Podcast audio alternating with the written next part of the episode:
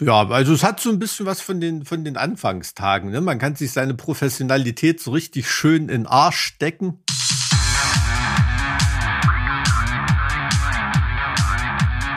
Zart wie Kruppstahl. Mit Mike und Alex. Hast du auch ein neues Mikro? Nein, nein, das steht nur ein bisschen höher. Ach so, ich dachte, hey, das, das sieht ja so richtig professionell aus bei dir. Ich meine, du siehst heute sowieso relativ professionell aus mit deinem professionellen Hemd. Ja, du das ist mein, mein Juristenhemd, das äh, kleinkarierte. Sehr gut, sehr gut. Ich dachte nur, vielleicht ist es jetzt einfach irgendwie so der, das Feuer, das jetzt hier wieder zurückgekommen ist in dein Leben, sprichwörtlich durch die ganzen Fontänen, die äh, von Woche zu Woche. Ach so, ich dachte, du Augen willst jetzt flimmern. über Waldbrand reden oder so. Wie ist denn die Situation in Thüringen gerade? Äh, ich glaube, da war irgendwo was los, aber das haben sie sehr schnell, äh, habe ich nur gestern in der Zeitung gelesen, muss da in irgendeinem Waldstück muss es angefangen haben zu brennen, aber das konnten sie noch mit einem Löschzug irgendwie, weil das jemand zufällig gerade gesehen hat, dass es da anfing. Ähm, ist natürlich, wenn es am Waldrand anfängt zu brennen, natürlich auch immer ein Indikator dafür, dass das äh, irgendjemand fahrlässig verursacht hat. Ne? Hm, Also ich sehe oft Feldbrände eigentlich. Also dass, wenn man so Autobahn fährt, links und rechts äh, irgendwelche also Rauchentwicklungen sieht, dann ist es ja meistens tatsächlich eher so ein, so ein Feldbrand.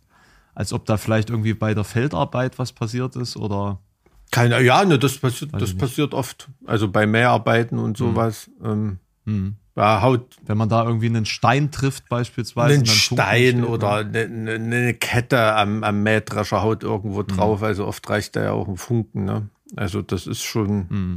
ist gerade schon wieder kritisch. Also ich glaube in, in Sachsen, in einigen Gebieten ist jetzt so ab 2500 Euro Strafe, wenn sie dich im Wald erwischen. Einfach so, wenn du im Wald Ja, bist. ja wegen äh, äh, äh, Betretenverbot. Es, ach, Moment, es gibt ein Betretverbot für sächsische Wälder gerade.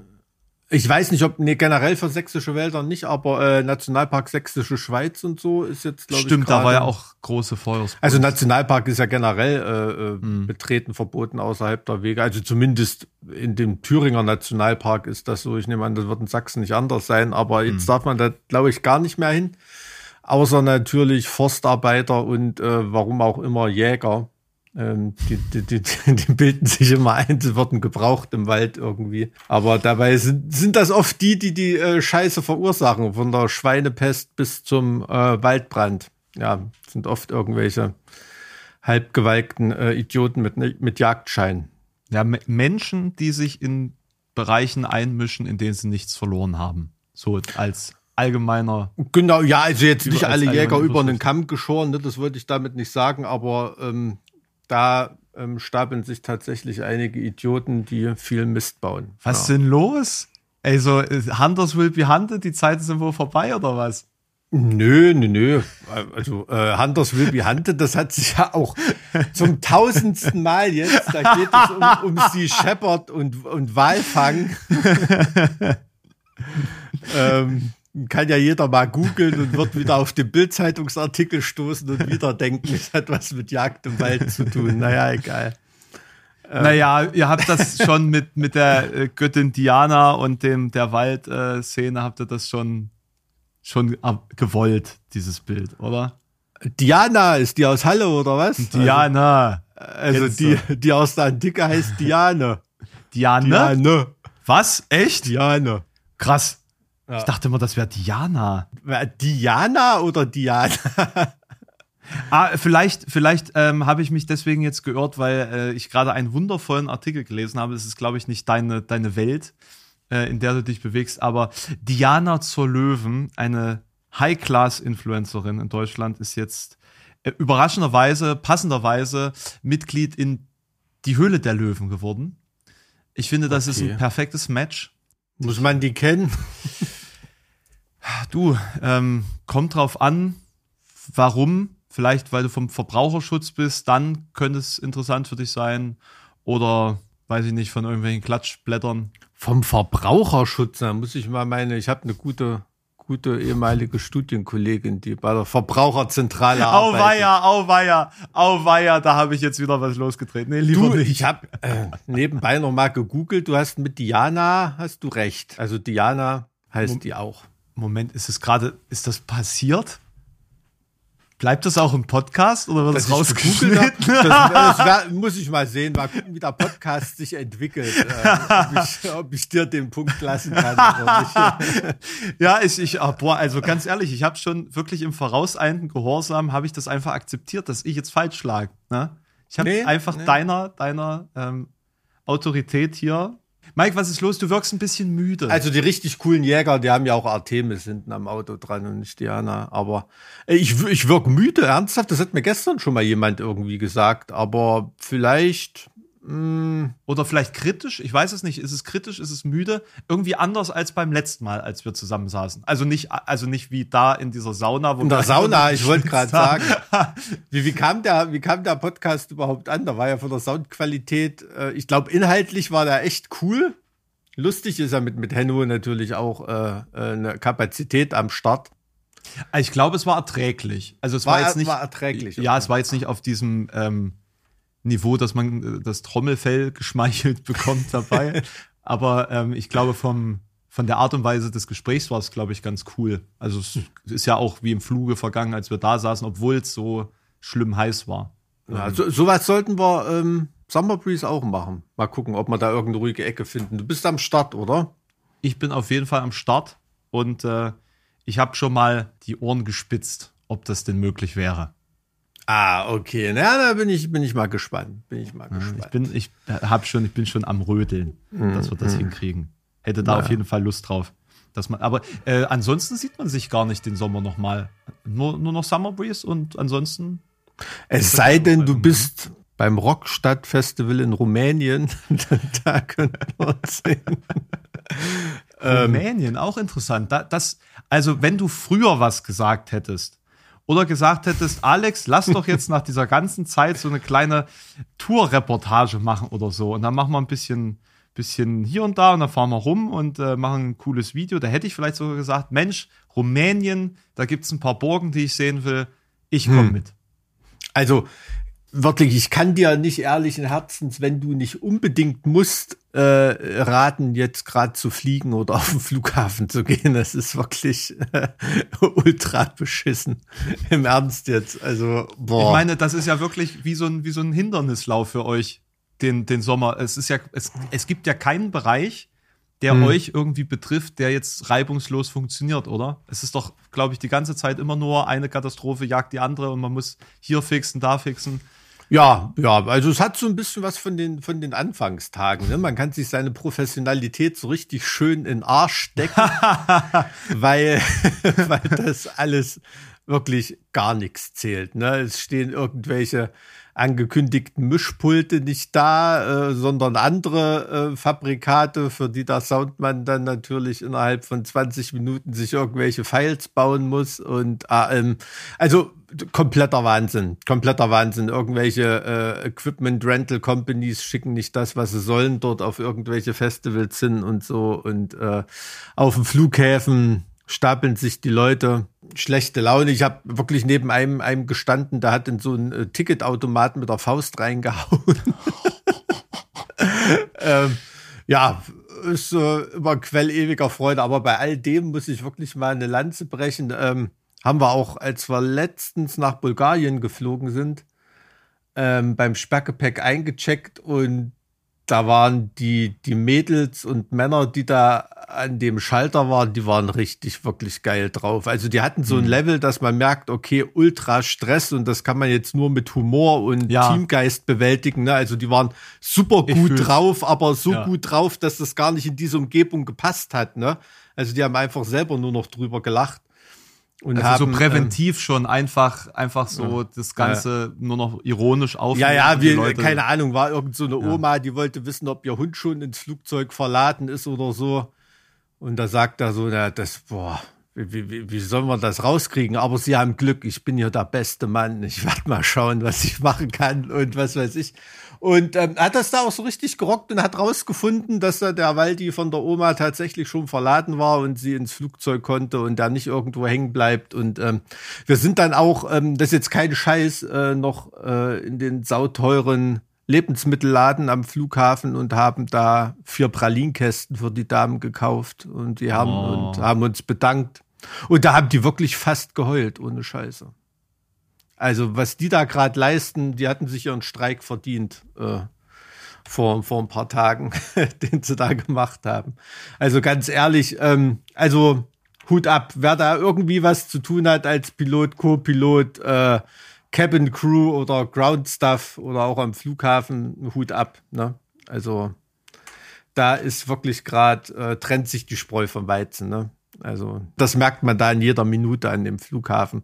Und deshalb ist es da gerade überhaupt nicht äh, Fun, da irgendwo hinzufliegen. Ne? Also du stehst da wirklich, also wir waren da beim Sperrgepäck, hinter uns war irgendwie eine Delegation vom Deutschen Leichtathletikverband, ne? Also wo wirklich Europameister und was weiß ich dabei waren. Und selbst die haben irgendwelche Flüge verpasst, irgendwelches Gepäck kam nicht mit. Echt scheiße. Und wir bis jetzt sind wir so halbwegs durchgeschlittert. Also ohne Riesen, soll ich sagen, ohne Riesenverwerfung und Friktionen. Also wir haben auch immer Direktflüge gebucht und so und ähm, damit dann nicht viel zu viel umgeladen werden muss. Aber ja, das wird man auf restlichen Festivals dieses Jahres auf jeden Fall noch merken und haben ja auch viele Leute schon gemerkt, dass das immer vorkommt, dass da Bands äh, canceln müssen oder nicht ankommen oder nur mit halbem Equipment dastehen und ähm, ja, also meine Ansage beim, als wir in Schweden gespielt haben zum Beispiel, war auch Hallo, wir sind Heaven Shall Burn und unser Intro äh, ist noch mit SAS Airlines irgendwo unterwegs.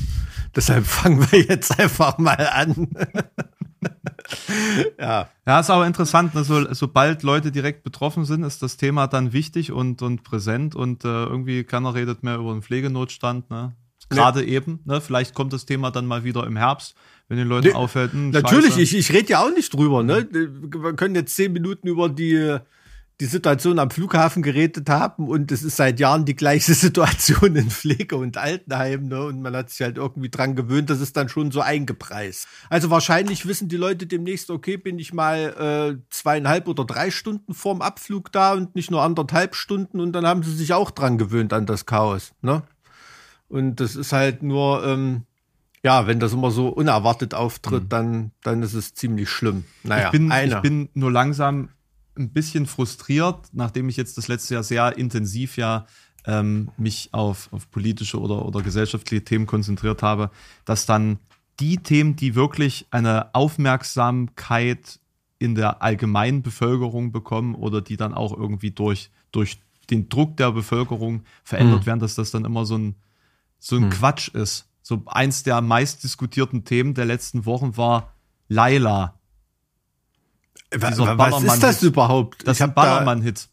Ach, okay. Ja, ja, ja. Ich habe da mal versucht, irgendwie, ich habe da jetzt an dem, ich bin ja da eher so, ich denke mal, das wird ja wegen der Lyrics ein bisschen in der Diskussion sein, nicht wegen der Musik, weil die so epochemachend oder äh, tabubrechend ist. Aber ich habe jetzt an den Lyrics ehrlich gesagt auch nicht wirklich was gefunden, was ich als, als, wie soll ich sagen, Kassierer und Dümpelmeinshörer nicht irgendwie schon zum Kubik äh, gehört habe. Aber Dimpelmeins, ja, herrlich. Ja, es ist halt, das ist, äh, das ist, äh, wie soll man sagen, der Politik gewordene Populismus ist das. Ne? Es werden eben nur die Befindlichkeiten und aktuellen Sachen diskutiert und eben was aufmerksamkeitsgetrieben ist. Ne? Andere Sachen, die, die will man gerade nicht hören und will man auch im Sommer nicht hören, auf dem Weg zum Flughafen, im mhm. Urlaub oder am Strand oder irgendwas. Wer will da was über äh, ähm, zerfetzte Kinder in der Ukraine oder äh, brennende Wälder äh, hören? Ne? Ist halt, ist so. Es ist ein faszinierender Sommer dahingehend, weil, ähm, also ich meine, man hätte sich das denken können. Es hm. war jetzt ja zwei Jahre irgendwie alles ein bisschen unangenehmer, wenn man versucht hat, äh, rauszukommen. Ja. Und ähm, momentan sind die meisten Leute einfach irgendwie unterwegs oder zumindest auch gedanklich abgetaucht. Das sieht man sehr stark so im, im YouTube-Umkreis. Also hm, nur mal hm. ganz kurz so mein, mein, meine Gedanken zu dem Punkt. Ähm, interessiert jetzt vermutlich keinen, aber das ist jetzt der Grund, warum bei mir relativ wenig kam in den letzten Wochen. Ich habe das gemerkt, da kam äh, so, ein, so eine riesige Story über Uber, hm. die wirklich, also bis hin zu äh, äh, Präsident Macron, der da mit, äh, äh mit äh, den Leuten irgendwie unter einer Decke steckt und irgendwelchen Oligarchen und also, also wirklich Lobbyismus durchgespielt auf jeder Ebene der Gesellschaft. Also wirklich, also selten eine so krasse Story äh, gesehen, die ist in ähm, 40 Ländern gleichzeitig gedroppt worden, vom Guardian über Le Monde, über Washington Post, überall. Und es ist komplett verpufft. Ich habe ein Video gemacht, das auch verpufft. Ja. Habe ich gemerkt, dieser Sommer ist nicht für Inhalte gedacht. nee, nee, weil, weil die, die Leute, das ist so äh, äh, Finger an die Ohren und la la la la la, ich kann jetzt gerade keine Krise gebrauchen. Tschüss. Richtig. Ich bin da, ihr macht das schon. Richtig. Alles klar. Wenn es so schlimm ist, ist es auch noch da, wenn ich wiederkomme. ne? Oder im besten Fall nicht, ne? Genau. Oder im besten Fall nicht, genau. Und deshalb, ich weiß nicht, vielleicht ist das auch. Äh, kann man sich durchaus vorstellen bei Politikern, dass es da so Gentleman Agreements gibt mit der Presse, dass das zwar veröffentlicht werden muss, aber man da nach dem Zeitpunkt schon irgendwie schielt. Das ist, aber ja, keine Ahnung. Äh, wer redet denn heute noch über die Panama Papers oder so? Das ne? sind ja quasi auch, das ist, kommt ja auch aus derselben Richtung. Ja, Von, ja, vom, vom, selben, vom selben Investigativkollektiv quasi. Mhm. Oder die Paradise Papers. Erinnerst du dich noch an die Paradise Papers? Ja, ja. Das, auch. das ist quasi innerhalb von einem Tag irrelevant gewesen. Mhm. Ich bin dabei gewesen, dazu einen, einen Beitrag zu schreiben und habe, während ich geschrieben habe, bemerkt, niemand interessiert das mehr. Mhm. Und dass es ver völlig vertane Liebesmühe ist. Und, und da, ähm, so langsam kriege ich auch die Perspektive, nicht die Medien sind schuld an dem, was die Menschen vorgesetzt bekommen, sondern die Menschen sind schuld dafür, dass sie ja das spezifisch so konsumieren, wie sie es konsumieren. Genau, ja, so, eben, so, so funktionieren, funktionieren mhm. ja Medien, ne? Die sind ja eher so, ja, gar nicht mehr so diese früher, das frühere Sendungsbewusstsein, ne? So dieses Gestalten und, und, und Einhalten, so als, was weiß ich, ähm, vierte Macht im Staate irgendwie, sondern ähm, einfach nur noch Dienstleister, ne? Mhm. Dienstleister und Gelddruckmaschine und ähm, ja, na, wenn man sich so diese ganzen Pressefreiheitsindexe und, und so mal anschaut weltweit, ne, da sieht's bei Deutschland äh, auch nicht so gut aus, wie man es eigentlich instinktiv vermuten würde, ne, weil unsere komplette Verlags- und Zeitungslandschaft oder so äh, ein totaler Klüngel zwischen ein paar Familien ist, ne? Also das ist schon, ist schon eine krasse Nummer. Da stehen viele verschiedene Namen drauf, aber dahinter stehen halt nur noch ganz wenige Namen. Also so ähnlich wie in Thüringen, ne? Da gibt's ja auch äh, Thüringer Landeszeitung, Thüringer Allgemeine und so weiter, die existieren ja auch nur noch, damit so die Pressegesetze halbwegs eingehalten werden. Im Prinzip ist das ja die, die gleiche Zeitung, ne? Hm. Also es schreiben die gleichen Leute, es sind die gleichen Inhalte, es ist nur ein total anderer Name drüber, dass es noch ein paar verschiedene Zeitungen gibt. Das ist Na, wie die Metal-Szene, da gibt es auch in Deutschland nur zehn Leute, die irgendwas zu sagen haben und alle anderen wollen halt gerne auf die Gästeliste. Sind das zehn Leute, ja? Nein, keine Ahnung. Ich, ich überlege gerade, ob ich die zehn Leute Ob du überhaupt zehn zusammenkriegst oder ob es nur vier sind oder so, ja. Nee, na, also wenn man, wie soll man sagen, wenn man das Cluster groß genug zieht, ähm, dann stehen die zehn Leute, von denen du redest, dann auch nur hinter drei oder vier anderen Leuten. Ne? Also, oh Leute, ja, das war jetzt ganz schön kryptisch. Da werden unsere Hörer ähm, sicherlich spekulieren. Von ja, wir, sind jetzt reden. hier wieder hart am Verschwörungstheorie basteln. ja, aber so eine, die keine Sau interessiert, ne? Verschwörungstheorien im Metal. Ja, ja, weißt Metal. Du, ich habe, ich habe jetzt gerade die Woche mein zehnjähriges YouTube-Jubiläum. Also ich bin jetzt quasi seit, seit einer Dekade dabei und ähm, habe jetzt die letzten Jahre in einem Video zusammengeschnitten. Ach, Tage. da fällt mir ein, wir sehen, uns, sehen wir uns beim Partisan. Das könnte vielleicht sogar passieren. Weil das ist äh, das erste Mal seit Jahren, dass ich ein komplettes Partisan-Wochenende frei habe da werde ich auf jeden Fall sowas von am Start sein. Freue ich mich schon richtig drauf. Einfach nur so mal als dumm rumlaufen, hm. den anderen beim Arbeiten zugucken, nur dumme Kommentare abgeben und nicht selber an irgendwas denken müssen. Super. Aber ja. willst du dann wirklich in deiner Freizeit wieder auf einer Veranstaltung sein? Ja. Wäre dann nicht irgendwie ein Wald, der nicht gerade brennt, interessant. ja, man keiner da, ist. Wenn man da noch irgendwo rein darf.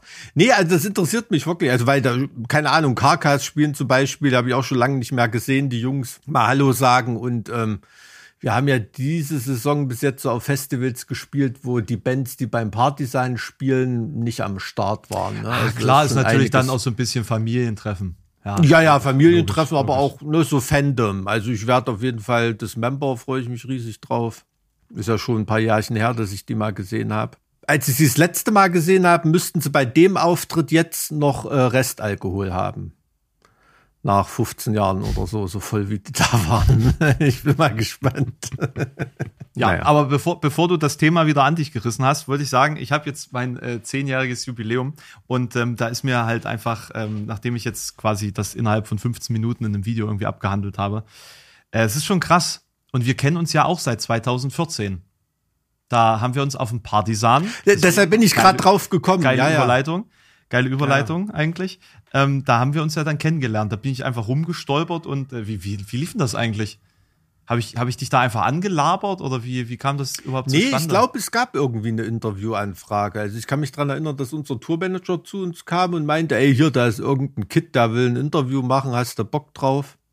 Also das ist jetzt wirklich kein Gesülze. Ich mache das wirklich lieber ich würde lieber der Schülerzeitung ein Interview geben als jetzt der Zeit oder im Spiegel oder so, weil so abgewichste Journalisten, da weiß man immer erstens nicht, wie stellt er sich den Artikel vor, den er jetzt, wo er jetzt gerade das Interview dazu der macht. kommt dann schon mit einer Vision rein. Weil da hat dann ne? schon eine Vision, weiß schon, was er wie machen will und so. Und das ist dann überhaupt gar kein interessantes Gespräch, ne, irgendwie. Und ähm, also viele Leute, wo man jetzt sagen würde, die sitzen heute journalistisch fest im Sattel oder so, die habe ich wirklich als Volontäre, äh, Freelancer oder als Hobbyjournalisten oder so das erste Mal in einem Interview kennengelernt. Und ähm, das war eigentlich immer am, am interessantesten. Ne? Also, dass du mal was weiß ich, hunderttausende äh, YouTube-Abonnenten hast, das war ja damals auch noch nicht äh, in Stein gemeißelt. Ne? Vorstellbar. Also, gibt's vorstellbar. Nee, das, deswegen, also das ist dann immer am interessantesten und man bekommt von solchen Leuten in Anführungsstrichen Leute, also jüngere, jüngere Beobachter des Zirkus auch immer ein ehrlicheres Feedback, ne? weil die noch nicht so, so, so abgewichst sind und, und auch ein bisschen naiv einfach die Wahrheit sagen. Aber auf der anderen Seite eben ganz naiv noch Dinge, also die Show noch als real begreifen. Deswegen ist es trotzdem verzerrt. Ja, ja, ja, ne, das ist, das, das ist klar. Das ist klar. Aber da, da, da muss man auch, na, wie soll man sagen, dann als Künstler oder als Interviewter das nicht instrumentalisieren. Ne? Also, weil natürlich habe ich auch schon in Interviews irgendwie gesessen, wenn da jetzt ein junger, unerfahrener Journalist oder Journalistin saß und ähm, man hat gemerkt, okay, die denkt gerade, die macht das Interview deines ihres Lebens und dabei kommen dann nur irgendwelche äh, glatt polierten Standardantworten und mhm. merkt gar nicht, dass das nur komplettes Promo-Gelaber an der totalen Oberfläche irgendwie ist und wird gerade nur instrumentalisiert. Um, da, da muss man sich dann auch schon ein bisschen ehrlich machen. Ne? Also ich habe auch wirklich schon mit Schülerzeitungen eine halbe Stunde übers Kantinenessen oder die Schulspeisung geredet und, und, und gar nicht über Musik oder irgendwas. Aber es sind dann so Sachen, mich interessiert das einfach da so ein bisschen mehr am, am Puls zu sein und mal zu erfahren, was die, was die anderen Leute so denken. Und ganz ehrlich, äh, wenn das ein, selbst wenn das jemand Junges, Naives ist, wenn es jemand ist, der gut ist und die richtigen Anlagen dazu hat, dann ähm, ist das ja Gold wert, dass die auf nichts Rücksicht nehmen müssen und, und ihre ehrliche Meinung sagen können. Ne? Und da habe ich auch schon echt ungefiltertes Feedback gekriegt, wo ich gedacht habe, krass. Hätte jetzt jemand Musst, aus einer hätte, jemand nicht äh, gesagt, ja, muss ja. ich mal gucken und ähm, ähm, stimmt. Total, mhm. aber weißt was ich meine? Also ja. das, das sind so, das sind so Sachen. Deswegen war das ganz cool, glaube ich. Wir haben uns dann ja auf dem Full Metal Mountain dann nochmal sehr lange unterhalten, glaube mhm. ich ich glaube, da haben wir gemerkt, dass das funktioniert irgendwie bei uns. Ja, also ne, zumindest da, also, da dann. Da, da hat man dann schon mehr gemerkt, okay, alles, also du weißt ja auch, wie es ist. Also es hat, es zwar, klingt zwar blöd, aber es hat schon auch was damit zu tun, ob man so aus der gleichen Gegend, aus der gleichen Richtung kommt, irgendwie so, dass, dass ähm, da ist die Wahrscheinlichkeit, dass man so die gleiche Wellenlänge hat, über die gleichen Witze lacht, ähm, äh, und so weiter, ist dann schon was anderes. Ne? Wenn dann die ersten zwei dummen Sprüche oder Bemerkungen kommen, der andere reagiert da äh, so, wie man es erwartet hat, merkt man schon, mhm. alles klar, das haut hin. Also ich denke, so war das ja bei uns. Kannst du dich an das Gespräch 2014 noch erinnern? Oder ist das so im Ich kann mich an das 2014er, kann die Situation kann ich mich eher erinnern als an das Full Metal Mountain, ja, komischerweise. Also wir waren da so von der Bühne aus gesehen so weit hinten auf dem Parkplatz, mhm. links, links hinten hinter der Bühne. Mhm. So mitten irgendwo im Wind gestanden, was genau, gut für die Audioaufnahme ist. Also das, das weiß ich noch, ja. ja. Also jetzt konkrete Fragen, so weiß ich nicht. Nee, mehr. das weiß ich auch nicht mehr, aber, aber krass, dass du dich da tatsächlich Die Situation kann erinnerst. ich mich noch dran erinnern, ja. Elefantengedächtnis. Ich habe keine Ahnung, was mir meine Frau gesagt hat, was ich nachher noch einkaufen soll. Aber also ich weiß beispielsweise noch, dass du bei dem Full Metal Mountain Interview, da hattest du ein äh, Mülheim Asozial T-Shirt an. Sehr gute Band. Sehr gute Band. Also kann ich, kann ich jedem nur, nur also empfehlen, dieses, die mal dieses verdammt selektive Gedächtnis. nee, also ich glaube, da haben wir äh, in irgendeiner Launch gesessen oder ja, so. Ja, ne? irgendwie von diesem Hotel, wo die Bands dann drin waren. Ja. Und da Im, im, Hinter, im Hintergrund hat äh, Kai Hansen gegackert. Ja. Ja, also es kommt so langsam wieder hoch. War eigentlich eine coole Veranstaltung, ne? Kann man. Ja, schade, schade, dass ich das irgendwie gar nicht durchsetzen konnte, irgendwie. Ähm ja, na, es ist, ich glaube, weil im, im, im Skibetrieb sind die Drehzahlen halt im Tourismus so hoch, dass sie das gar nicht so sehr nötig haben und man deshalb, um noch zusätzlich eine Markt zu machen, mit dem Konzept so weit in, aus der normalen Saison raus muss, dann schon in April, fast Mai rein irgendwie. Das war halt das Problem. Also beim zweiten ja. Mal, da waren wir beide ja nicht da, da lag wohl auch nicht mehr wirklich viel Schnee. Hm, und hm. da ist das mit dem Wintersport dann auch schwierig. Ja, ja. Und ich sage mal, Metal Saufen und Skifahren. Uh, aua. Na, vielleicht kriegt es dann eine Neuauflage in Anden oder im Himalaya oder so, wo es dann wirklich schneesicher ist. Naja, ich meine, da unten bewegt sich ja einiges in der Szene. Ich weiß nicht, im Skigebiet im Himalaya kenne ich mich nicht so aus. Weiß nee, naja, gut, das, gut, ja, vermutlich, vermutlich nicht, aber. Aber auf den Golanhöhen kannst du Skifahren, ne? Ich dachte, das wäre so militärische Sperrgebiet. Ja, du darfst, ich sag mal, du darfst, du nicht darfst zur falschen okay, Seite okay. runter, du darfst nicht zur falschen Seite runterfahren. Dann hast du vielleicht ein Problem. Aber mm. da gibt es ein Skigebiet. Kumpel von mir war da äh, Skifahren. Und ich habe neulich in einem Reisebüro gesehen, äh, da werden auch Reisen in ein nordkoreanisches Skigebiet angeboten. Würde mich ja schon reizen, muss ich sagen, das mal zu sehen. Ja, auf jeden Fall. Aber dann, also. aber dann finanzierst du halt den Staat mit, ne? Das ist halt auch der Punkt. Ja, ja, das, das ist richtig, das ist richtig. Und das ist natürlich auch keine Individualreise, aber da bin ich wirklich schon seit Jahren am Hin und Her überlegen, ob man das irgendwie mal macht. Aber. Also, Mike, wenn du das machst, möchte ich bitte mitkommen. Lass uns das zusammen machen. Ja, mit dir zusammen habe ich dann irgendwie so den, ich habe da keine Lust, den, wie hieß der, Otto Warmbier oder der. Ach so, du hast dann Angst, dass du deswegen gefangen genommen wirst wegen mir. Naja, du bist da noch ein bisschen so jugendlich leichtsinnig. Ich weiß nicht, ob ich da die. Was bitte?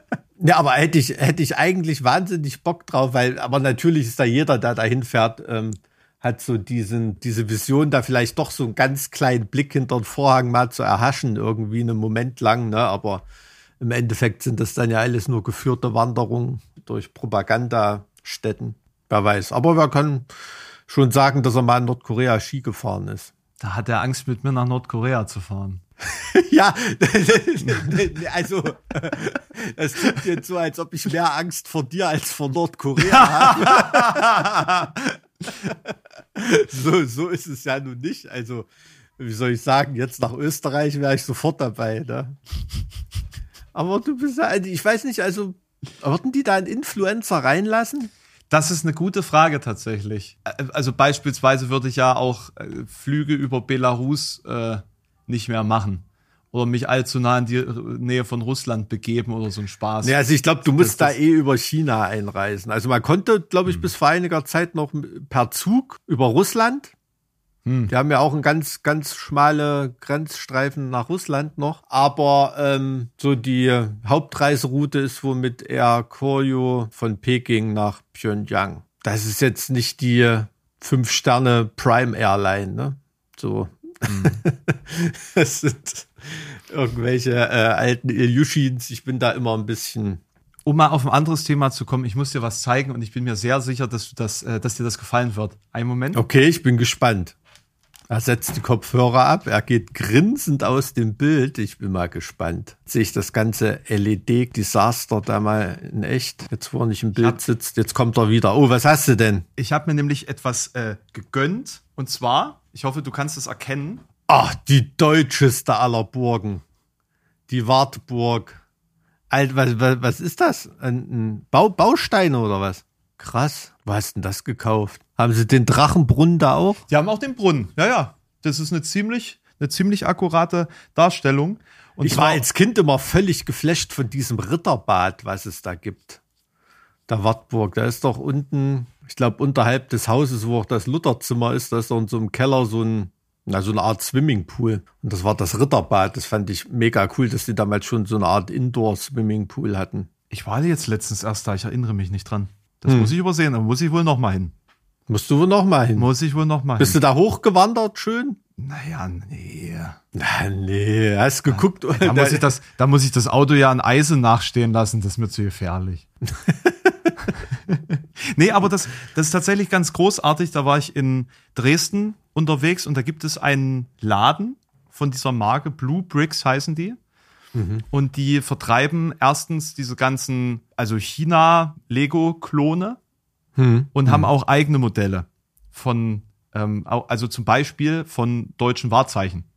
Die sehen wirklich grandios aus.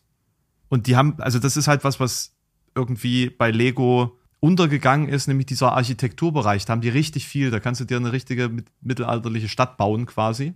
Und da haben sie jetzt hier beispielsweise die Wartburg oder die Burg Els. Und da dachte ich mir, ich, ich starte jetzt mal mit der Wartburg. Und äh, wenn das funktioniert und ich damit gut durchkomme, dann hole ich mir noch die Burg Els. Die Burg, Alter, die sieht natürlich wirklich äh, dark aus, ne? Ja, und ich meine, die, die Form der Wartburg ist schon verrückt zu bauen. Äh, also gerade so diesen Höhenzug mit Lego nachzustellen, das ist ultra kompliziert. Das ist ein sehr anspruchsvolles Modell, würde ich sagen. Aber die Burg Els ist ja, da hast du ja 100 Generationen, die auf einem schmalen Felsen nach oben gebaut haben. Also die haben ja quasi mittelalterliche, mittelalterliche Hochhäuser da äh, in, in diese Burg reingebaut. Ähm, ich denke, das ähm, wird noch ein bisschen länger dauern. Das hat dann irgendwie 5.500 Teile und das hat jetzt hier 3.500.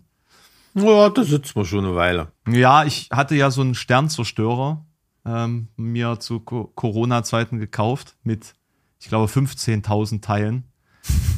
Und da hast du dann mal 5.000 an so einer grauen Fläche. Hm, Das macht keinen Spaß. Ich habe das immer noch nicht fertig gemacht.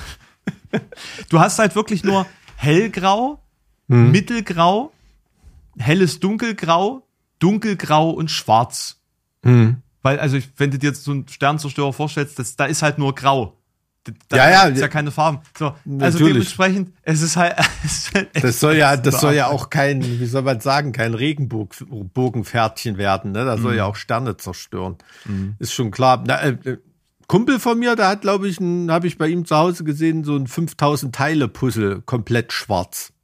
das ist einfach nur eine schwarze Fläche. Das ist total bekloppt. Ich war in äh, Dresden auch in diesem, da gibt es so einen Laden von Hasbro direkt. Oder was, Hasbro? Nee, Ravensburger, von Ravensburger. Und die haben ein Puzzle-Puzzle, wo die eine ganze Kollektion von Puzzeln, von Ravensburger Puzzeln in einem Puzzle haben. Also quasi als ein Bild von den Puzzeln. als Puzzle. Ah, okay.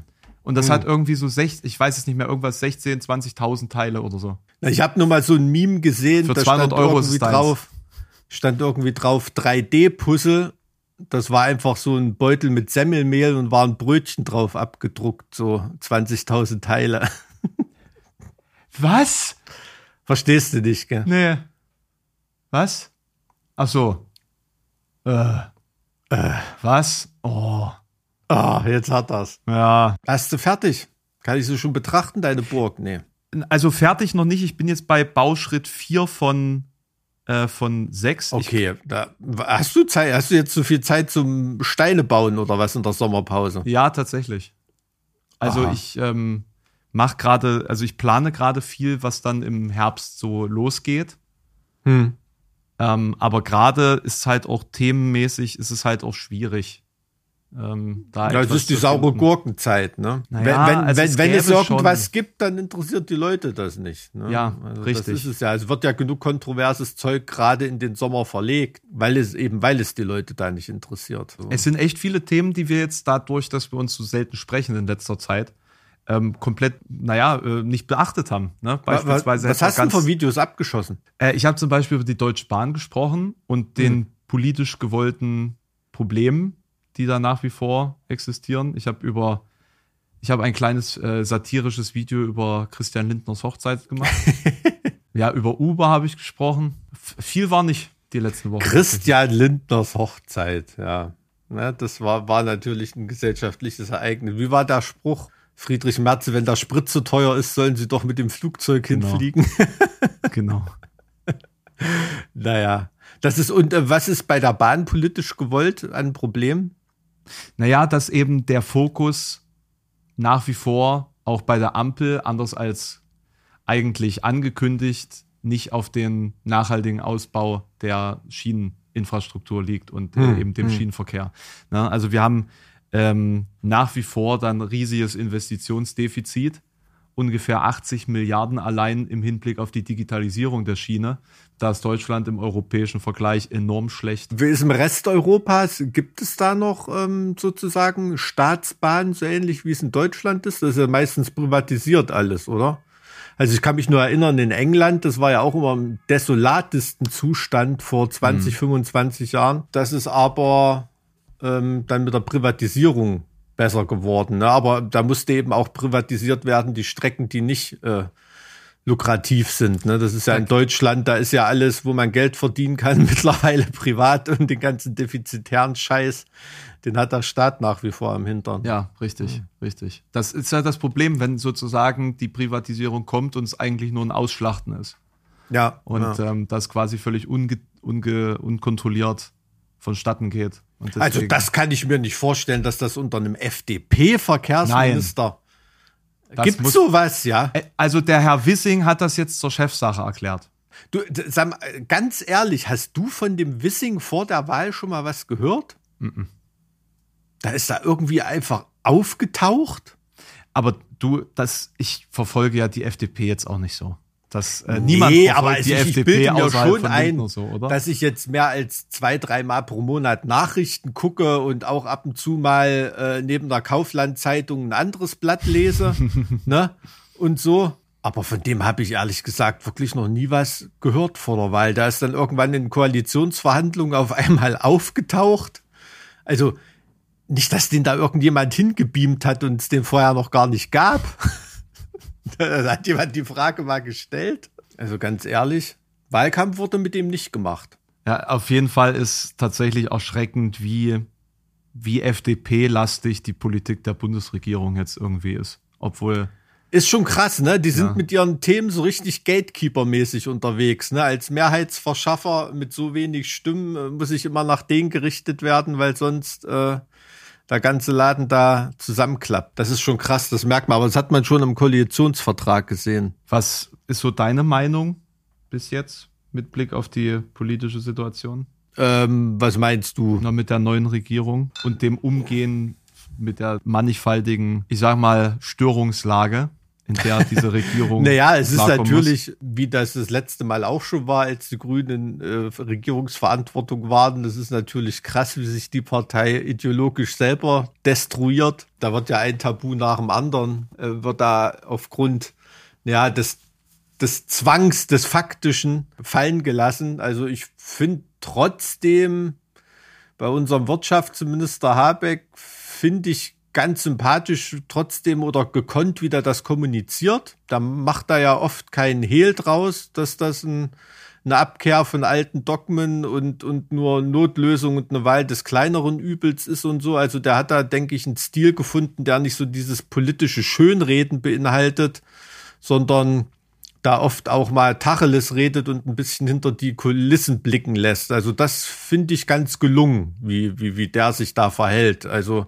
ohne damit zu sagen, dass jetzt jede seiner Entscheidung richtig ist, aber in der Kommunikation finde ich das auf jeden Fall ja nicht nicht so verlogen und ähm, weil oft haben ja da Politiker gerade in solchen Situationen so ein Sprachstil, wo jeder weiß, dass der das überhaupt nicht meint, was der gerade mhm. erzählt und das einfach nur so ein Politikersprach abgesondert wird, wie so ein Bundesligaspieler nach dem Spiel, weißt du?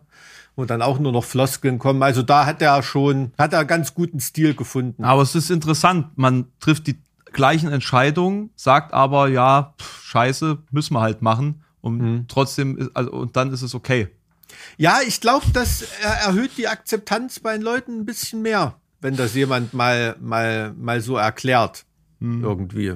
Also man kann natürlich trotzdem mit dem Kopf drüber schütteln, ne? also dass ich da äh, keine Ahnung, um von Despotengas unabhängig zu werden nach Aserbaidschan fliege. So zum nächsten Despoten geht, und ja, dort und dort verhandle oder so, ne? Oder im arabischen Raum da zum Bittsteller werde. Klar, das ist natürlich, äh, das weiß der Habeck auch, dass er sich damit komplett lächerlich macht, aber er ist nun mal dem wohl des, der deutschen Wirtschaft verpflichtet als Wirtschaftsminister. Ne? Und ähm, es ist sehr interessant zu sehen, äh, ja, wie die, wie die deutsche Wirtschaft, äh, wie sehr die auf deutsches Gas gesetzt hat. Das war mir ehrlich gesagt gar nicht so sehr bewusst. Ne? Äh, wie die auf russisches Gas ja. gesetzt hat, sorry. Das war mir ähm, ehrlich gesagt gar nicht so bewusst. Und da kriegen einige Leute jetzt richtig Fracksausen, ne? Das muss man ganz ehrlich sagen. Da hat man halt schön auf diese Abhängigkeit auch hingearbeitet in den letzten ja, es ist ja, das ja. ist ja wirklich voll die alte Franz Josef Strauß Tradition. Ne? Also das einzige Dogma, was es gibt, äh, ist der Gewinn. Mhm. Und äh, darunter hat sich jede Ideologie einzuordnen. Ne? Also da klüngel ich mit Faschisten, da klüngel ich mit Kommunisten, da klüngel ich mit äh, mit sonst wem. Ne? Hauptsache äh, der Rubel rollt. Äh, das ist so die die die alte Devise, nach der da auch immer noch in der deutschen Wirtschaft verfahren wird. Ne? Hauptsache billig, billig, billig, äh, erhöhten Profit. Das, das ist klar. Also, und äh, ja, die bayerische Regierung kriegt ja jetzt auch ihre Energiepolitik der letzten Jahrzehnte um die Ohren gehauen. Ähm, das ist schon auch ganz niedlich, wie der Aiwanger sich da jetzt gerade verbiegt. Ne? Also dem Mann kann man ja auch wirklich überhaupt nicht zuhören. Also schlimm. Tja, ne, deswegen kann man verstehen, im Sommer, ich höre nix, ich höre nix, ich weiß nix, ich sag nix. Ja, auf jeden Fall. Ja, na, und unser Bundeskanzler finde ich immer noch blass.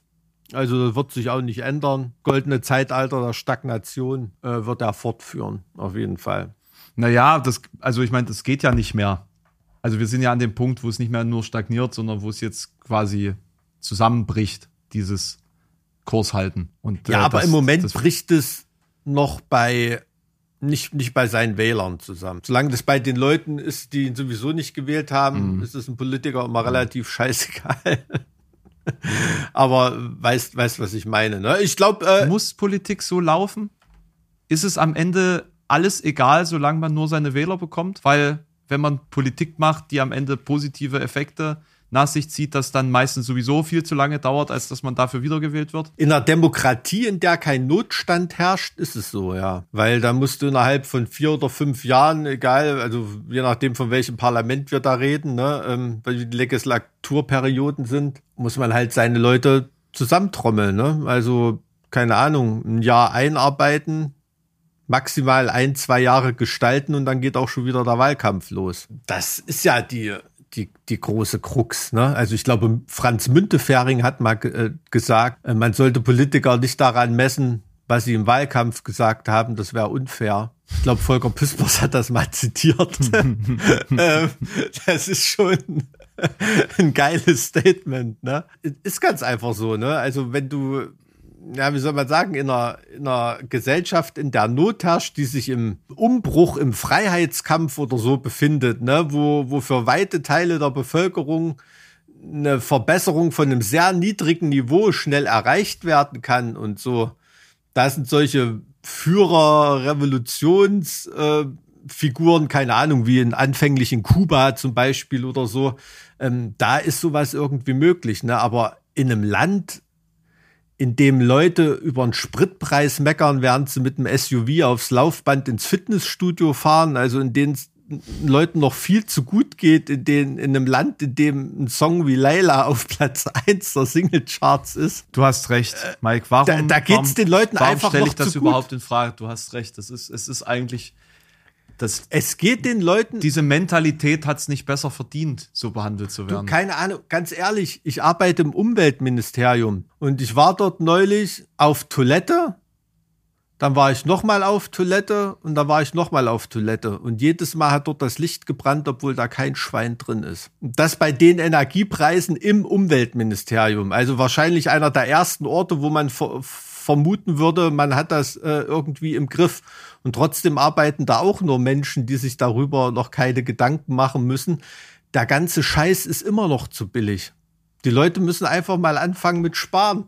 Und äh, damit Ruhe im Volk ist, damit die das nächste Mal wieder wählen gehen, wird genau dieser Effekt, der die Leute jetzt zum Sparen zwingen würde, ähm, wird dann wieder runtergeholzt. Ne? Ich rede nicht davon, dass Leute jetzt nicht, äh, die dürfen natürlich nicht ihre Wohnungen verlieren, weil sie Strom- oder Gasrechnung und so nicht bezahlen äh, können. Ne? Für solche Fälle muss gesorgt werden, das ist klar. Aber wenn wir jetzt von der breiten Mitte der Gesellschaft reden, da ist eigentlich, wenn du das jetzt der Umwelt gegenüber ins Verhältnis setzt, ist das immer noch zu billig, weil immer noch das Level der Umweltzerstörung und das Level des Artenschwundes und, und, und der einfach äh, auch der monetären Folgen von, von Umweltzerstörung nicht eingepreist ist in Energie.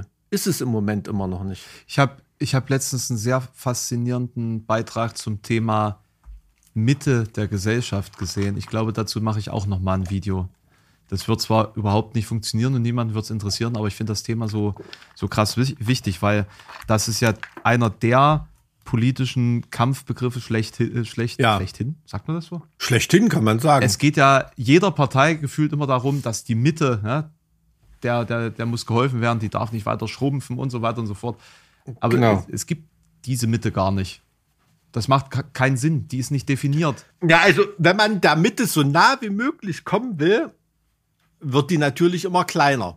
Ne? Weil alles von der Mitte nach rechts und links rutscht. und die Mitte an sich, ne, je genauer man die definieren will, umso kleiner wird sie. Natürlich. Das ist so ähnlich wie die Frage äh, in Deutschland, wer ist reich? Ich Ne? meinte jetzt auch nicht mal politisch die Mitte, sondern ich meinte jetzt wirklich Richtung Mittelstand. Der Mittelstand, also Hm. die, ne?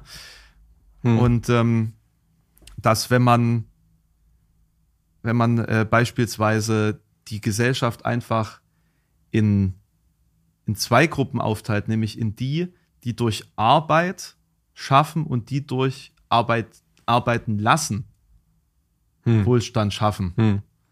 dann Mhm. sieht's plötzlich ganz anders aus. Und da muss man immer überlegen, in welcher Gruppe sitzt man selbst und in welcher Gruppe sitzt der, für den jetzt die Politik scheinbar gemacht wird. Ja, also immer, Hm. immer quasi danach bewerten und nicht danach bewerten, ob der da vorne am Mikro zu dir sagt, ich bin aber für die, für den Mittelstand da.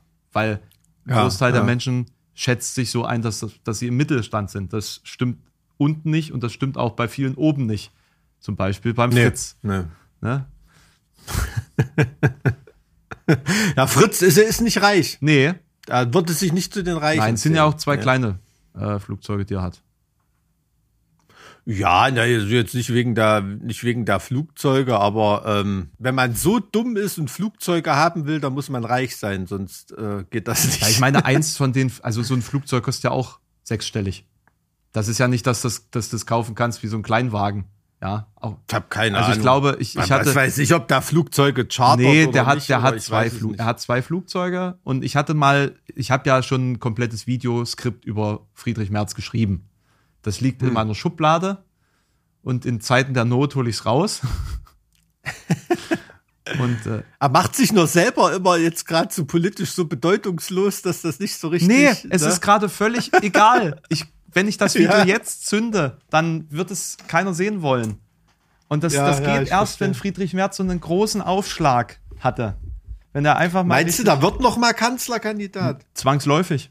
Weil ich, ich sehe nicht, wie in der jetzigen Situation die Umfragewerte für die jetzige äh, Situation irgendwie ähm, gut sein werden für, für alle Parteien in der Ampel. Und äh, was wir dann sehen werden, ist entweder schwarz-grün oder schwarz-gelb oder sowas, keine Ahnung. Ich denke, die CDU wird mhm. allein aufgrund der Tatsache, dass es jetzt gerade sehr schlecht allgemein läuft, nicht mal nur wegen der, der äh, Regierungsparteien, ähm, riesigen mhm. Aufwind haben bis zur nächsten Bundestagswahl. Und dann werden die Leute wieder vergessen haben, dass sie nie wieder CDU gesagt hatten vorher.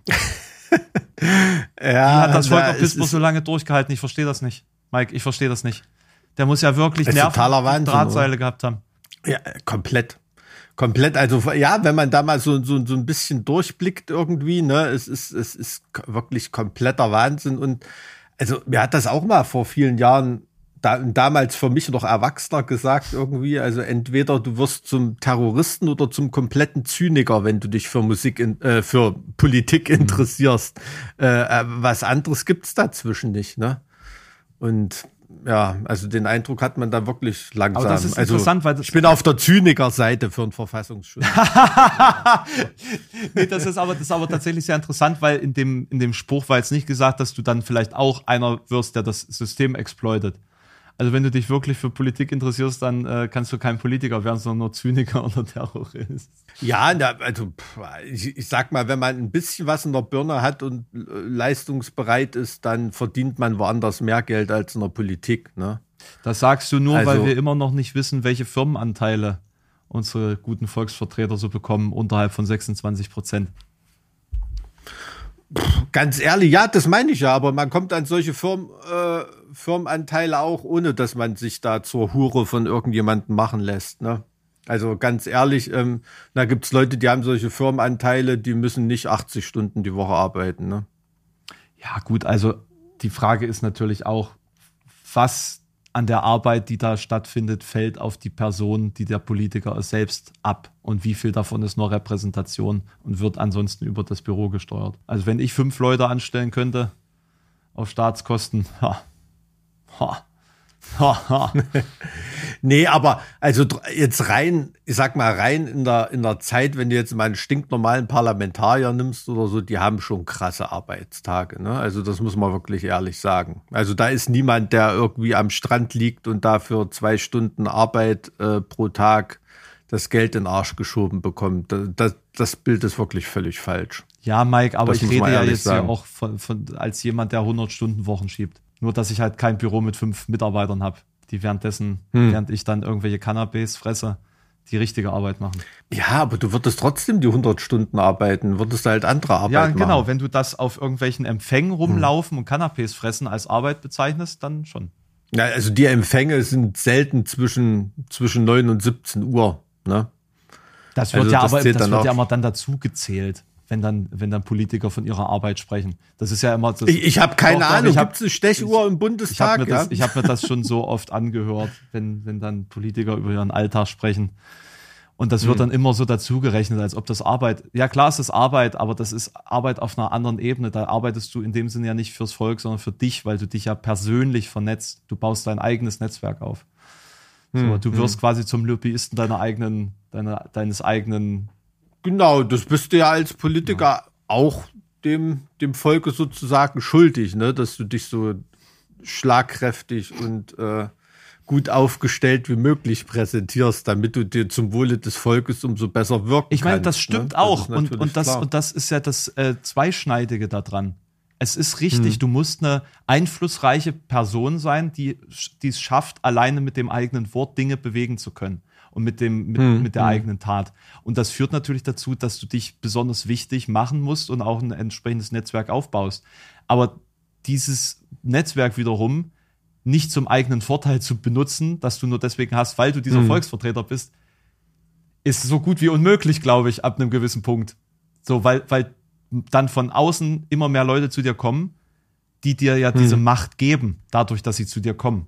Ja, ja, also es ist ganz oft so, also wenn irgendwann mal, na, wie soll man sagen, der Prozess der demokratischen Legitimation von so jemanden, also sprich jemand steht zur Wahl oder kommt in eine Position, in der er zur Wahl steht, das ist natürlich dann sagen wir mal jetzt grundsätzlich äh, jemand, der vom Volk gewählt wird. Aber um in diese Position zu kommen, dort hingebracht zu werden, hingeführt zu werden, das ist ganz oft ein selektiver Prozess, der komplett Lobby verkrustet Ja, und verseucht ist. Also wo schon in Anführungsstrichen junge Talente gefördert werden mit, mit Genau, Stiftungen, richtig. Universitäten ähm, und so weiter. Und muss man bei den Grünen gucken, wer da bei irgendwelchen Thinktanks in den USA ausgebildet wurde oder in England oder so. Ne? Also das ist schon alles so, alles dann schon so ein, so ein Gerödel. Ne? Also diese letztendlich demokratische Legitimation durch das Volk, die findet dann bei Leuten statt, die eigentlich schon selektiert sind. Ne?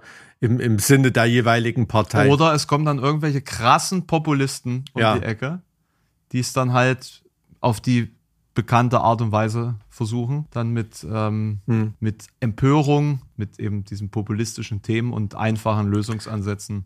Ja, und das, das, Das Krasse ist, dass Dritteln es in einige westliche Gesellschaften gibt, in denen das nicht so, so funktioniert, dass das einfach nur Publicity und, und, und ja, einfach bekannt zu sein in der Öffentlichkeit. Ne? Also, wo war da, wer war das in den USA? War das Jay-Z oder Kenji West, der Ja, da zur ja. Präsidentenwahl angetreten ist? Also jetzt so rein von Followerzahlen und so weiter müsste ja eigentlich jeden komple Kandidaten da komplett wegbügeln, von Trump bis Biden. Aber ich glaube, er hat es auch nicht wen. ernsthaft durchgezogen.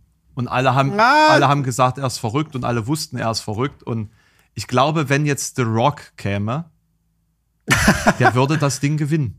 Der würde das Ding Ja, du, ganz, gewinnen. ganz, ganz ehrlich, also ich sehe den als Präsidentschaftskandidaten fürs über oder über übernächste Mal. Bin ich mir absolut sicher. Da wird das machen. Ich glaube nicht. also Sch Schwarzenegger das beste Ich glaube Beispiel. nicht, dass er es machen wird, weil ich glaube, er ist viel zu reich und einflussreich, als dass es sich lohnen würde, Präsident zu werden. Ich glaube, das ist niemand, den das, der mental so strukturiert ist, dass ihn das materiell irgendwie interessiert. Das ist einfach nur dieses Challenge-Ding an der absoluten Spitze zu stehen. Das Sportler, interessiert ihn. Sportler. Das interessiert ihn. Weißt du, was ich meine? Stimmt. Aber er hat, Das er interessiert ihn. doch, Da macht das nicht für einen Cent. Aber das ist dem er scheißegal. hat sich doch eigentlich sehr deutlich dagegen ausgesprochen, schon vor Jahren. Weil er ja gegen, er soll, was zeigt, was zeigt, dass er sich schon vor Jahren mit dem Gedanken ge beschäftigt hat. also, boah, ich weiß es nicht. Also, das wäre, glaube ich, der Promi, bei dem ich mir das am besten vorstellen könnte. Ne? Also, äh, Ronald Reagan, Arnold Schwarzenegger oder so, das ist ja jetzt in den USA nicht äh, ungewöhnlich, sag ich mal, ne? dass da Leute so weit vorne landen, die halt einfach so, so fame-mäßig, aber die brauchen dann trotzdem eher diesen gesellschaftlichen Anstrich. Ne? Nur irgendwelcher kultureller Fame äh, genügt da nicht. ist in Deutschland ja nicht anders. Also hier wählst du ja auch den populärsten am Ende des Tages. Ich erinnere nur an, Ja, ich- an ich die denke- kennen ich mich äh, Plakatierung Ja, von, von Na Frau du, Merkel. äh, ganz, ganz ehrlich, in, in Deutschland, äh, in Deutschland ist das, sehe ich das auch so wie in den USA, dass da dieser Fame allein nicht genügen würde. Es gibt Länder, da haut das hin. Also schau dir doch Zelensky an oder so. Kannst du dir vorstellen, dass Bastian Pastewka mal Bundeskanzler Nee, wird aber oder ich kann so? mir vorstellen, Komiker, dass, der sich ich mal kann mir aber vorstellen, dass bewirbt. Rezo in zehn Jahren Bundeskanzler sein könnte. Oder in 15. Für welche Partei denn? Seine eigene. Das denke ich nicht. Ne? Weiß ich nicht. Also momentan wirkt so, als ob der da durchmarschieren könnte. Gerade weil man ihm eben diese Credits gibt für diese, für dieses, diesen politischen Teil. Ich habe ein Bild mit Rezo gepostet auf Instagram vor, vor zwei Wochen. Das Bild hat fast 20.000 Likes. Einfach so. Meine Bilder kriegen ansonsten vier. Äh, Jeder kennt diesen Mann. Jeder. Meine Eltern kennen den. Das reicht. Und Die würden den wählen? Weiß ich nicht. Vielleicht. Keine Ahnung. Ich meine, ihr Sohn ist auch YouTuber. Vielleicht ist da das Vertrauen dann groß genug. Dass, Okay, das ist vielleicht ja, eine Ausnahme. stimmt. Punkt, Punkt eine ja, Ausnahmesituation. gedacht. So, aber gib dem mal noch zehn Jahre, gib dem mal noch ein paar sinnvolle, auch, du hast recht, gesellschaftliche Einschlagpunkte. Vielleicht irgendein Format im ZDF, irgendwas, eine, eine Talkshow wie Lanz oder so. Wer ist dann noch Rezo, wenn er quasi so jemand wie, wo man sich im Moment vorstellen könnte, Günter Jauch zum Beispiel? Wenn Rezo so jemand wie Günter Jauch werden würde, dann reden wir aber nicht mehr von Rezo. Ja, wir, gehen, wir sind aber schon in zehn Jahren, also wir sind ja schon zehn Jahre weiter. ja, der hat aber sein, sein Geschäftsmodell komplett Ja, geändert. die Leute, dann. die ihn jetzt feiern, sind doch in zehn Jahren auch CDU-Wähler, weißt du? Also, Also wäre seine eigene Partei sowas wie CDU. nein, aber also ich, ich denke, es wäre was pro-europäisches. Es wäre auch was, was etwas grüneres, denke ich. Es wäre aber auch liberal. Also ich würde sagen, das ist schon irgend so eine, so eine linksliberale Ecke eher. Also, Also er hat das Großstadtmilieu, so das alternative Großstadt. Denke schon. Ich weiß es nicht, ist ein interessanter Gedanke. Aber ich hatte jetzt eher so dran gedacht, weißt du, wie in Italien oder so. Ja, aber dem sind gehören ja, ja- die, die, äh, die, die Medien. Der Berlusconi, der, der, dem gehören ja einfach Medien. Das ist ja, als ob Rupert Murdoch sagt, ich werde jetzt mal britischer Premierminister. Was, glaube ich, nicht geht, weil er Australier ist.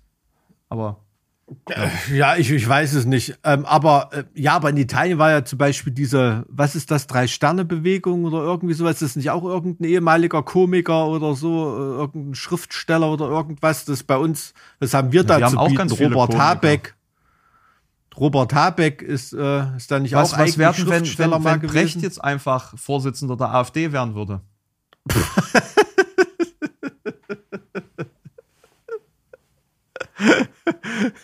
Richard David Brecht, Vorsitzender der AfD. Also ich halte nicht viel von Brecht, aber das traue ich ihm nicht zu. Er du, weißt du, der machen würde. Jargon ist langsam sehr nah in der Ecke. Also, um genau zu sein, wortwörtlich.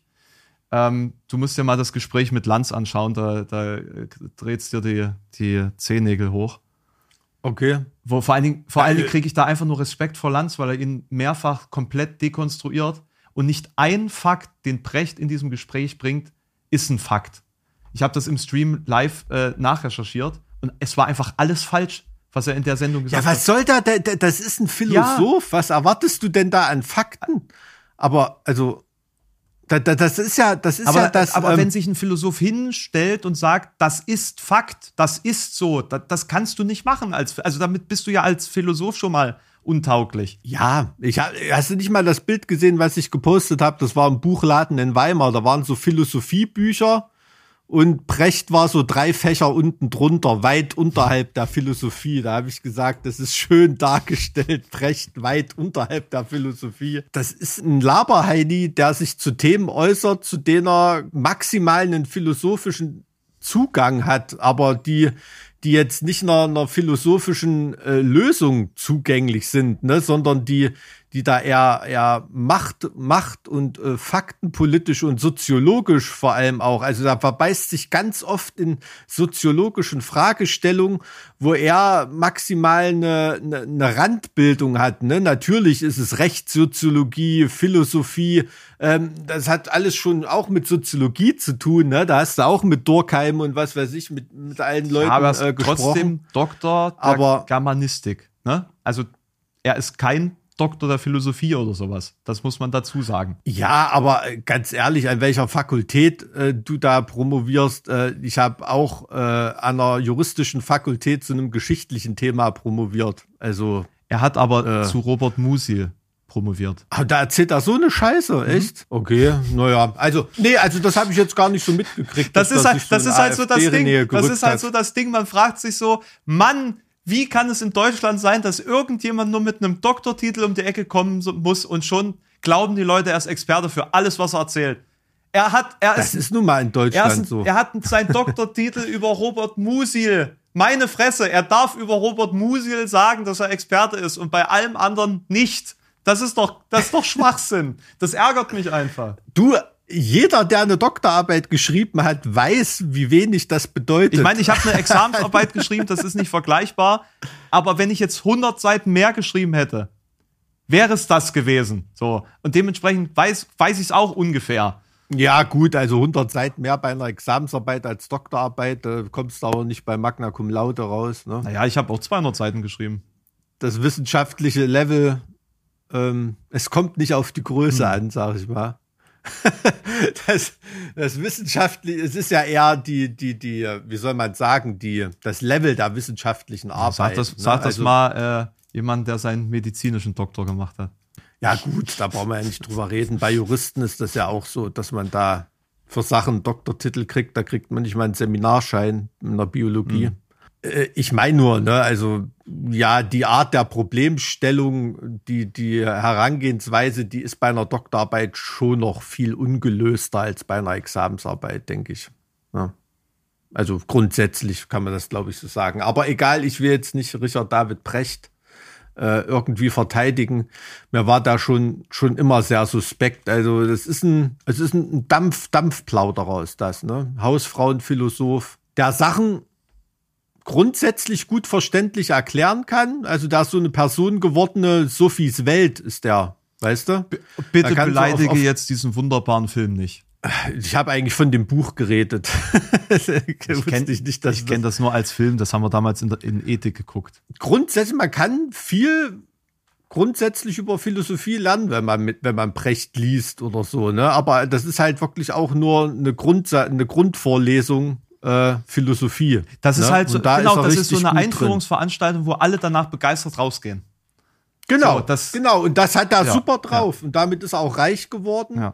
Und ähm, das, das gestehe ich ihm auch absolut zu. Die Begabung hat er total. Ne? Also, das wäre ein, ein Top-Philosophieprofessor, der die Studenten begeistern würde ähm, bin ich mir absolut sicher, aber zu heißen Themen sich zu äußern. Ja, vor allen Dingen über Waffenlieferungen zu philosophieren.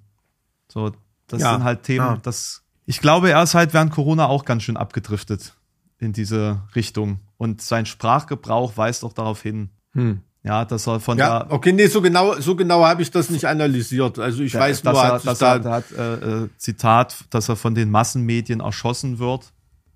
Und das ist halt so, boah, weiß nicht. Weiß nicht. Die Massenmedien. Ja, klar, also ich glaube schon, er nimmt da so eine Art konzertierten Effekt wahr. Aber wenn man Scheiße labert, kann es natürlich auch passieren, dass das alle erkennen und dann sind es auf einmal Massen, die das Wenn sagen. Wenn du deiner ne? Egomanie halt nicht begreifst, dass auch du fehlbar bist, dann ja, ja, ja. ist deine berechtigte Kritik plötzlich Hate, Hate Speech. Ja, ich weiß nicht, scheinbar hat Musi kein Traktat über Shitstorm geschrieben. dann würde er es wissen. Aber gut, also dass wir heute bei Brecht landen, äh, hätte ich nicht erwartet. Und, und Lanz äh, grillt den richtig gut. Ja, ich hatte die eigentlich immer eher so als Podcast-Buddies äh, ja. äh, abgespeichert. Aber ähm, naja, Lanz ist halt auch ein großer Atlantiker, ne? Das muss hm. man ja auch sagen. Und da ist halt, da, also da treffen ja auch einfach äh, komplett gegensätzliche Ansichten dann aufeinander. Und ähm, ich bin einfach nur beeindruckt, wie, wie Lanz ihn ausspielt. Weil es wirklich brillant ist. Na gut, Lanz, Lanz hat ja viel mehr, viel mehr Hintergrundwissen, wie, wie Interviews äh, rüberkommen und wie Medien das diesbezüglich, was da vorne Kinetik ist. Ne? Er, er, also, stellt, er stellt in diesem Gespräch, was da quasi dieses Zwiegespräch war, er stellt ihm zwei Fallen, in die er, also die, die man nur bemerkt, wenn man wirklich gezielt drauf schaut, wie das Gespräch geführt ist. Und mhm. Brecht latscht komplett rein. Und ähm, mhm. Lanz nimmt den komplett auseinander. Es ist, es ist wirklich eine beeindruckende Gesprächsführung gewesen. Und, äh, mhm. und, und mhm. Brecht merkt es nicht mal. Er merkt es in dem ganzen hm. Gespräch nicht, wie Lanz ihn vorführt.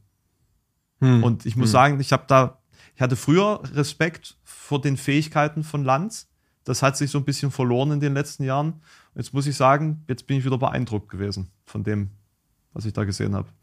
Ja, da ist also, es ist eine ganz, ganz komische Mischung zwischen, zwischen Unerträglichkeit und, und, und, und ähm, äh, wirklich beeindruckendem journalistischen Handwerk. So nach dem Motto, äh, ich weiß, Sie wollen nicht darüber reden, aber wie war das damals? Erzählen Sie doch mal. Ne? So von, von dieser Sache bis zu, dass er wirklich einfach, auch wenn man es oft nicht mit ansehen kann, aber die Fähigkeit hat, erstmal Leute ranzuholen, zum Reden zu bringen, was andere nicht schaffen und dann auch noch, was er ihnen da teilweise entlockt. Ne? Und wie er auch mit offenem Visier äh, ebenbürtig dagegen steht ne, und da eine Diskussion draus macht und nicht irgendeine Werbeplattform für irgendjemanden. Mhm. Also da sind ja schon ganz viele Leute bei ihm äh, aufgelaufen, haben gedacht, sie machen da jetzt mal Werbung für ihr neues Buch und ähm, sind da mit sehr, sehr zwiespältigen Eindrücken zurückgekommen, weil da schon ziemlich Gegenwind von Lanz kam. Ne? Also ich